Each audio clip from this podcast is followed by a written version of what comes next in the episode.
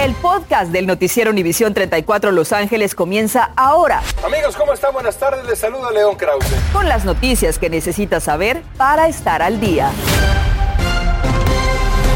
California and San Francisco Departments of Public Health and the CDC have confirmed that a recent case of COVID 19 among an individual in California was caused by the Omicron variant. Era cuestión de tiempo. Hoy el doctor Anthony Fauci confirmó el primer caso de la variante Omicron en California. El paciente viajó de Sudáfrica el pasado 22 de noviembre y presenta síntomas leves. Amigos, ¿cómo están? Buenas tardes. Les saluda León Krause. También les saluda Andrea González. Gracias por acompañarnos. El hombre contagiado con la nueva variante Omicron estaba completamente vacunado y se encuentra en este momento en cuarentena. Norma Roque nos cuenta cómo ha reaccionado nuestra comunidad en el sur de California. Norma, adelante, te escuchamos. Buenas tardes. Muy buenas tardes, Andrea León. La comunidad ha reaccionado con preocupación, pero también nos afirmaron que la noticia los está animando a vacunarse cuanto antes. ¿Vienes a la vacuna? Sí. Con estas palabras de alivio fueron recibidas hoy en la clínica Monseñor Oscar Romero, Ana Farela y decenas de pacientes pues venían con esta preocupación. Sí, parece que está en otro país, pero como que ya llegó aquí también y pues esa es la preocupación que tenemos y vengo por mi refuerzo. Que vacunarse porque viene un nuevo virus y está fuerte. Ambas se refieren al Omicron, la nueva variante del coronavirus, cuyo primer caso en la nación se reportó este día en San Francisco de un viajero quien llegó de Sudáfrica el 22 de noviembre. UCSF has identified the first known case. La UCSF identificó el primer caso de Omicron de una persona quien presenta síntomas leves, señaló este día el gobernador de California, Gavin Newsom, y del que estamos esperando más información. So this is cause for concern. Es causa de preocupación, pero no de pánico, reiteraron las autoridades de salud del estado. La doctora Lucía Abascal trabaja para el Departamento de Salud Pública del Estado y me afirmó. Lo que preocupa de esta variante es que genéticamente se observan mutaciones que la, la podría eh, hacer más contagiosa. Y reiteró que es una situación de cautela, más no de alarma. Pocos reportes que tenemos de casos confirmados en otros países de Omicron este, se han presentado con enfermedad leve. Entonces todavía no tenemos la, la, suficiente información para saber qué va a pasar en las próximas semanas. Pero sí le recuerdo a la comunidad que la mejor protección es... Pónganse la vacuna, inviten a su familia a hacer lo mismo. Esas son precisamente las recomendaciones de las autoridades de salud. Vacunarse, ponerse la dosis de refuerzo, utilice cubrebocas, hágase la prueba si tiene síntomas y quédese en casa si se siente enfermo. En la clínica Romero me dijeron que desde que se supo la noticia del Omicron han venido más personas a inocularse. Tuve COVID y no quisiera volver a pasar por lo mismo. Para más información sobre las vacunas en contra del COVID-19 puede ir a este sitio en el internet myturn.ca.gov. En Los Ángeles soy Norma Roque, regresamos ahora a nuestros estudios. Y para evitar que haya una fuerte ola de contagios con la variante Omicron, se pedirá a todos los viajeros, sin importar si están vacunados o no, que presenten una prueba negativa de coronavirus. Debe ser dentro de las 24 horas previas al abordaje de su avión hacia Estados Unidos. Y se están redoblando los esfuerzos para detectar la variante Omicron en cuatro de los aeropuertos más ocupados del país. Creemos todavía que aunque pueda disminuir la inmunidad y pueda esquivar un poquito las vacunas, esta nueva variante es la mejor arma que tenemos en este momento. Una vez que los pasajeros estén en territorio estadounidense, la administración Biden está considerando requerirles que presenten una segunda prueba, tres a cinco días después de su arribo, así como una cuarentena de siete días. Lo que se temía ocurrió. Una mujer fue asesinada en lo que la policía sospecha comenzó como un robo domiciliario en una mansión de Beverly Hills. Osvaldo Borraes nos habla de este caso y la racha de robos a víctimas que son seguidas hasta sus casas. Esto ya es una epidemia, Osvaldo. Indiscutiblemente, León, sabemos que han transcurrido ya 16 horas desde que se reportó este aparente homicidio en el interior de esa propiedad aquí en la ciudad de Beverly Hills. Detectives han estado recabando, no solamente entrevistando a muchos de los residentes en la zona, pero también recabando los detalles de las cámaras de seguridad en ese momento. Por su parte, lo único que les resta es que cualquier persona que haya sido testigo de esto, que de inmediato se ponga en contacto con ellos. A continuación, lo que hemos encontrado. Detectives de la policía de la ciudad de Beverly Hills en la escena de un homicidio en el interior de una mansión donde una mujer fue muerta a tiros en lo que aparenta ser un atraco domiciliario sobre el 1100 de Major Place a las 2 de la madrugada. Hablamos con la policía. Y lamentamos la muerte de la persona, el motivo por, ah, por la... ah, el asalto o los disparos todavía no hemos investigado, no hemos llegado a ese punto. También se realizó una conferencia de prensa. En los últimos seis meses hemos estado reportando de asaltos y atracos a personas y residentes en la zona de Melrose, el Valle de San Fernando y también en la ciudad de Beverly Hills. Le preguntamos al teniente sobre eso. Entendemos que han habido algunos reportes de que lo- el, el crimen ha subido, pero no, ahorita no pensamos de que todo está conectado. Solamente anoche le reporté de un par de ladrones que cometieron un atraco a una madre que empujaba a su infante en una carriola en la zona de Hancock Park. Al parecer la siguieron hasta el interior de la propiedad. Y está el caso de dos mujeres y un hombre que han robado a 12 víctimas desde febrero con cuentos de regalarles oro, bendecir el dinero o cualquier otro engaño. La víctima fue identificada como Jacqueline Avant, una persona que era muy involucrada en la comunidad de Beverly Hills. Si tienen información, por favor, llamar a la policía de Beverly Hills. En la conferencia de prensa, el jefe del Departamento de la Policía de Beverly Hills dijo que todavía no están listos para dar a conocer cualquier información relacionada al sospechoso o los sospechosos involucrados en este homicidio, pero dicen pronto lo van a hacer. Transmitiéndoles en vivo, yo soy Osvaldo Borrás. Regresamos con ustedes al estudio. Gracias, Osvaldo. El sheriff de Los Ángeles, Alex Villanueva, sigue adelante con sus planes de solucionar, a su manera, la crisis de la indigencia y ahora se está concentrando en el área de la Placita Olvera, un lugar emblemático para los latinos y donde cada vez se ven más personas sin hogar. Hoy hablamos con Villanueva, le preguntamos por qué está tomando acción en un lugar que es jurisdicción de la policía y no del sheriff. hemos estado en esos sitios ayudando a los indigentes, limpiando las calles devolviendo a las comunidades. Y esos sitios, desafortunadamente, habían decisiones hechas por el condado y por la ciudad de Los Ángeles que habían abandonado estos sitios a los indigentes y ah, al costo de las comunidades en sí. Y estamos devolviéndolo a las comunidades. El gran número de indigentes en la Placita Olvera ha causado bajas eh, en las ventas, según han dicho los comerciantes de ese lugar, que como sabemos era muy atractivo para el turismo. Ahora dicen que las compañías han optado por no llevar a los turistas hasta la placita. Una pena.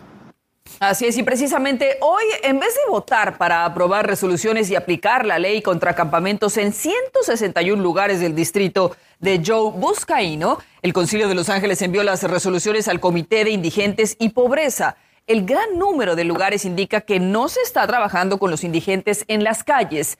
Desde el 3 de septiembre se prohíbe dormir, sentarse, acampar y obstruir el paso dentro de 500 pies de escuelas, guarderías, parques y bibliotecas. Las dos universidades públicas de California, UC y Cal State, extendieron hasta la medianoche de hoy el plazo para presentar solicitud de admisión. Muchos alumnos tuvieron problemas para conectarse a Internet ayer, no pudieron cumplir con el plazo, así que ambos sistemas dieron 24 horas más para hacer llegar la solicitud. Eso sí, solo serán admitidas las solicitudes que se hayan iniciado el martes o antes. Háganlo, muchachos. Y hoy fue un día especial en Los Ángeles porque se conmemora, como sabemos, primero de diciembre, el Día Mundial de la Lucha contra el SIDA. Para enmarcar esta ocasión se llevó a cabo una conferencia de prensa al mediodía por la organización Minority AIDS Project, que fue fundada por el arzobispo Carl Bean. Ahí se liberaron 40 palomas blancas en presencia de líderes comunitarios y funcionarios públicos envueltos en la lucha contra el SIDA. esta pandemia, esta epidemia, para no discriminar y seguir ayudando a los que siguen infectando y a las familias que siguen siendo infectadas y afectadas, no nada más la persona que se infecta, pero todo el sistema familiar sigue siendo afectado con discriminación ah, y muchos problemas médicos añadidos a los problemas que viven diariamente. Recuerde que el VIH es un virus de inmunodeficiencia humana que debilita el sistema inmunológico de quien lo contrae. Si usted se considera una persona de alto riesgo, considere realizarse una prueba visitando gettested.cdc.gov o llame al 800-367-AIDS para localizar otros servicios. En instantes, miles de trabajadores agrícolas de California recibirían aumentos de sueldo. Ya verá por qué.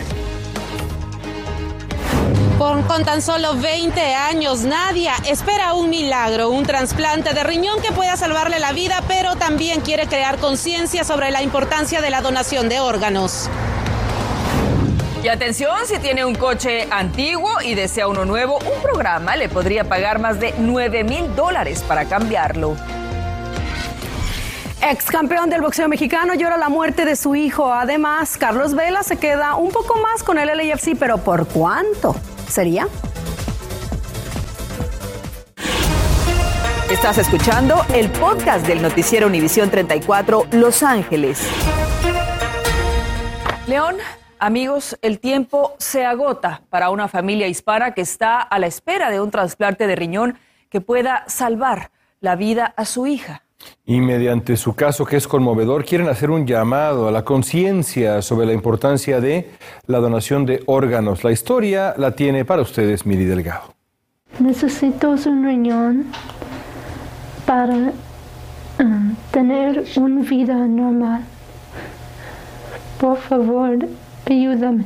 Esa es la súplica de Nadia Menjivar, quien a sus escasos 20 años necesita urgente un trasplante de riñón para poder vivir, pues el tiempo se vuelve su enemigo.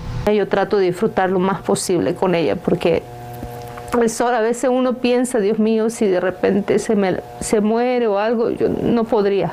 Desde que nació, la vida le puso múltiples obstáculos. Sobrevivió a una operación al corazón.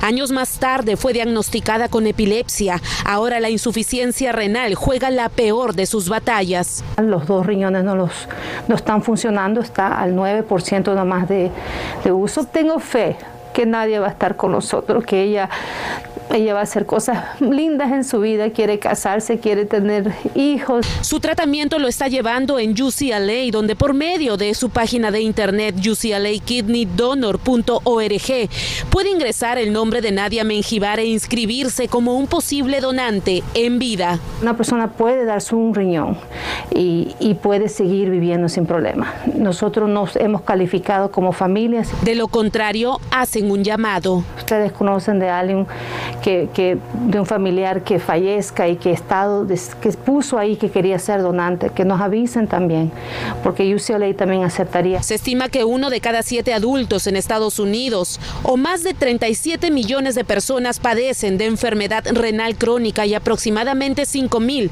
mueren cada año mientras están en la lista de espera de un riñón. Que hay mucha gente que está orando por ella y, y yo creo que eso le da fuerza de que ella no debe temer. Así es como esta luchadora no se da por vencida y su ánimo la impulsa a ser hasta empresaria en línea. If you are sick like me, you need to fight. No te rindas, hay que seguir luchando. Palabras muy motivadoras de Nadia, quien está a la espera de un milagro. Por ello es muy importante que si usted necesita información acerca de cómo donar un riñón en vida, puede ingresar a la página de internet que aparece en su pantalla, es uclakidneydonor.org. Es todo mi reporte desde Mission Hills. Soy Mili Delgado. Ahora continuamos con ustedes en el estudio. Gracias, Mili. Y bueno, ahora que los precios de los vehículos han aumentado drásticamente, podría ser una idea aprovechar un programa que le da dinero por su vehículo antiguo si quiere comprar uno nuevo. Se están otorgando 9.500 dólares para reemplazar su vehículo por uno eléctrico o híbrido. Escuche. Es para cuidar el medio ambiente, porque los carros eh, viejos, eh, usted sabe, tiran mucho humo y eso es, eh, contamina la ciudad, en especialmente el medio ambiente. Entre los requisitos para calificar para este programa están presentar copia de su licencia de manejo de California, copia del título de propiedad del vehículo, entre otros. La aplicación está disponible en español y debe entrar al sitio replaceyourride.com o llamar al 844-797-2223.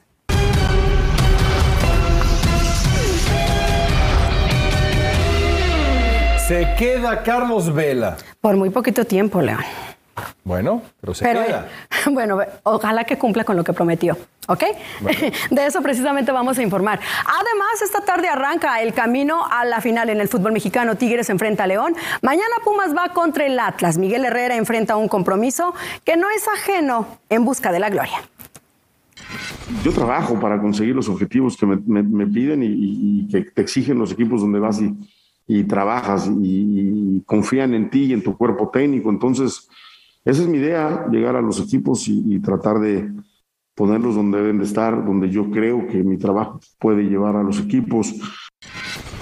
Y así es, Carlos Vela se queda con el LAFC al menos por los siguientes seis meses hasta junio del 2022. Después le ofrecerán una extensión para continuar por más tiempo en el verano. Al ser un jugador libre, tiene derecho a firmar un precontrato con otro club e irse gratis. Vela aún está pendiente con un campeonato de la MLS y la temporada pasada pasó varios meses fuera por lesión.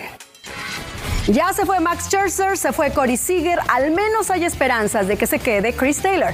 El pelotero ya negocia para continuar con la novena y el acuerdo podría darse en las siguientes horas. Taylor rechazó un contrato calificativo de 18.4 millones de dólares de los Dodgers y al hacerlo negociará un acuerdo más amplio con la novena angelina. En el día de edad, los Dodgers llegaron a las comunidades más necesitadas. El entrenador de tercera base de los Dodgers, Dino Abel, se unió a Los Angeles Dodgers Foundation Think Together para visitar la escuela primaria Werner de Rialto, donde aproximadamente 50 estudiantes recibieron libros y obsequios a los estudiantes y luego tuvo una lectura con ellos. El ex campeón de boxeo mexicano Eric Terrible Morales compartió en sus redes sociales la muerte de su hijo José Fernando de 23 años de edad. Te amo, mi Fer, que Dios te cuide y te tenga en su gloria, escribió el expugilista mexicano quien acompañó los mensajes con fotografías al lado de su hijo en diferentes etapas de su vida. No se dieron las causas de su muerte. Ya volvemos con más información. Continuamos con el podcast del noticiero Univisión 34 Los Ángeles. Decenas de miles de trabajadores agrícolas temporales de California y trabajadores estadounidenses tendrán aumentos salariales el próximo año. Esto se logró tras una demanda de defensores de los trabajadores agrícolas que detuvo la congelación salarial impuesta en la era del presidente Donald Trump y que beneficiaba a los agricultores que tuvieron pérdidas por cierres en 2020. Hoy fue un día histórico en la Corte Suprema del país. Nueve jueces comenzaron a escuchar argumentos sobre una ley de aborto en Mississippi que prohibiría el aborto después de 15 semanas de gestación. El caso da al tribunal de mayoría claramente conservadora la oportunidad de revisar y quizá revocar el derecho constitucional a la interrupción del embarazo que hay en Estados Unidos desde la decisión Roe v. Wade cambiaría culturalmente, socialmente, legalmente Estados Unidos en un tema de verdad muy, muy importante. Así es. Y esta noche a las 11 hablamos de lo siguiente. Omicron ya llegó a California. ¿Qué significa esto para la comunidad y los negocios de Los Ángeles? Averiguamos. Además, queda captado en cámara otro asalto de los muchos que han estado sucediendo, pero la escena y la víctima de este robo es muy diferente a las demás. Tendremos detalles para que esté atento a las 11. Los esperamos. Gracias por escuchar el podcast del noticiero Univisión 34 Los Ángeles. Puedes descubrir otros podcasts de Univisión en la aplicación de Euforia o en univision.com diagonal podcasts.